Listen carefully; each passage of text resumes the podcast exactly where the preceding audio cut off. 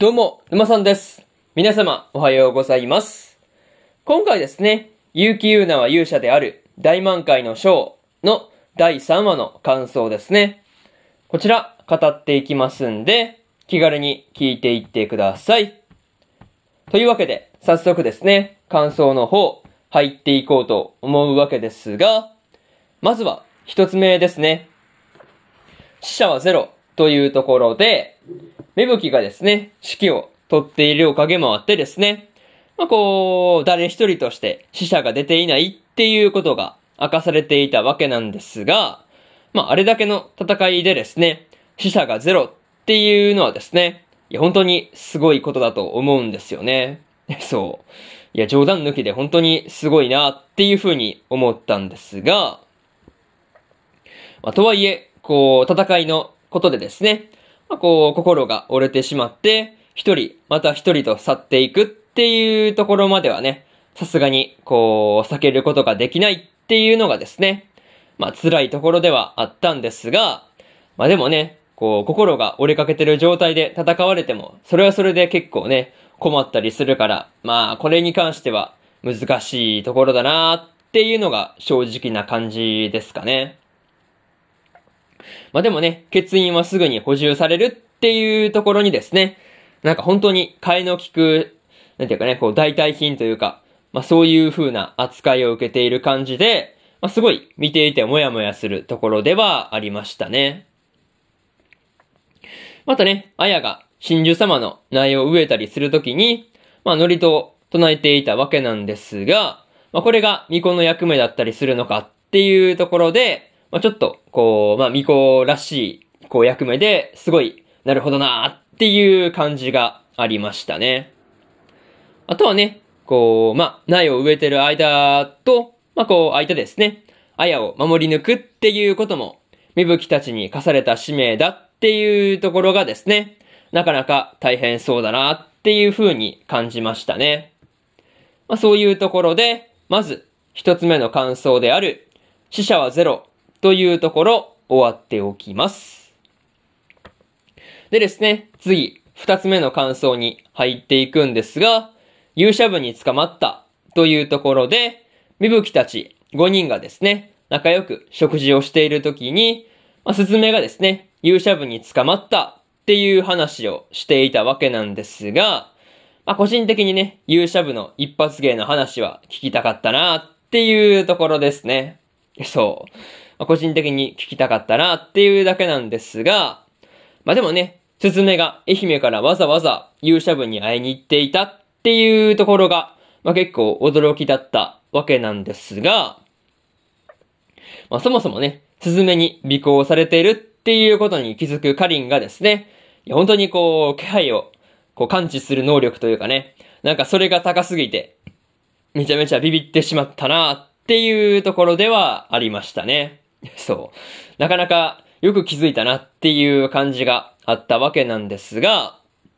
あとはね、こう、まあ、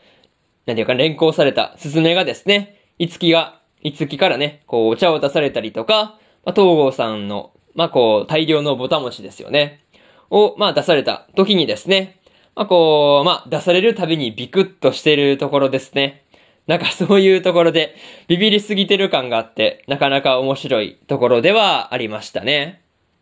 まあ、とはいえ、こう、ぼた餅を食べた後にね、東郷さんから笑顔で、まあ、こう、じゃあ、尋問の時間よっていう風に言われるのはですね、まあ、さすがに冗談でもびっくりするのは、なんとなくね、わかるような気がするところですね。そう。さすがに、まあびっくりするよねっていうところで、二つ目の感想である、勇者部に捕まったというところ終わっておきます。でですね、次、三つ目の感想に入っていくんですが、六人の絆というところで、芽吹たちがですね、こう、6人の絆がですね、いつまでも続きますようにっていう風に願掛けをね、していたりしたわけなんですが、まあ、そんな時からですね、まあ、こう、あやが、こう、真珠様の生贄にされるっていうことが、まあ、決定してしまうところがですね、まあ、なんとも言えない気分になってしまう、そういうところではありましたね。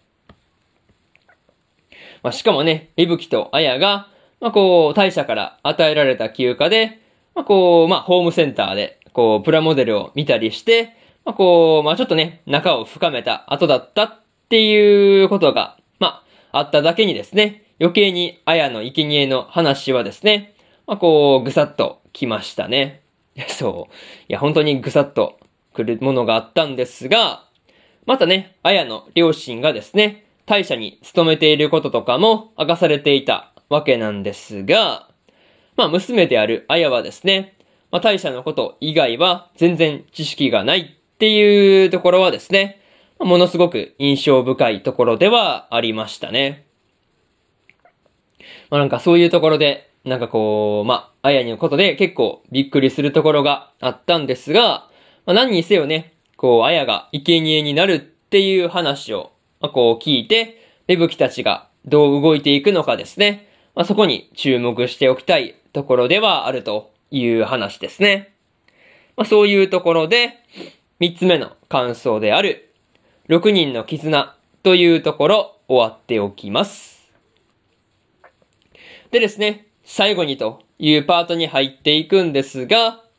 今回はですね、みぶきたちが苦戦しながらも、真珠様の苗を植え続けていたのに、まあ、ラストではそれを回収するっていうことを命じられたわけなんですが、まあ、これに関してはなかなか辛いところではありましたね。まあね、あれだけ苦労して植えたのに、まあ、それをまた回収するっていうのはですね、まあ、こう、由美子の言うようにですね、まあ、無駄だったのかなっていう風に、まあ、言いたくなるのも、まあ、わからなくもないというか、なんかそういう風に感じるのも、まあ、仕方がないところではあるのかなっていう風に思ったりはしました。まあ、それとですね、まあ、こう、芽吹がプラモデルが好きだったりとか、まあ、雫の、まあ、こう、人格というかね、まあ、これが二つあるっていうところもね、すごく意外な一面が見れたなっていうところではありましたね。まあ、とりあえず、あやがね、生贄にされてしまうっていう話もあったりしたんで、まあ、次回の話がですね、どうなるのか、一瞬たりとも見逃せないところではあるというところで、今回の結城優奈は勇者である大満開の章の第3話の感想ですね。こちら終わっておきます。でですね、今までにも1話と2話の感想はですね、それぞれ過去の放送で語ってますんで、よかったら過去の放送もね、合わせて聞いてみてくださいという話と、今日ですね、他にも2本更新しておりまして、大正乙女おとぎ話の第2話の感想と、86の14話の感想ですね。この2本更新してますんで、よかったらこっちの2本もね、こう、えー、聞いてみてくださいという話と、明日はですね、月とライカとのスフェラトゥの第2話の感想と、海賊王女の第3話の感想、そしてですね、ワッチャプリマジの第3話の感想ですね。この3本更新してますん、更新しますんで、よかったら明日もですね、ラジオの方、聞きに来てもらえると、聞きに来てもらえると、ものすごく嬉しいですというところで、本日2本目のラジオの方、終わっておきます。以上、沼さんでした。それでは、次回の放送でお会いしましょう。それじゃあまたねバイバイ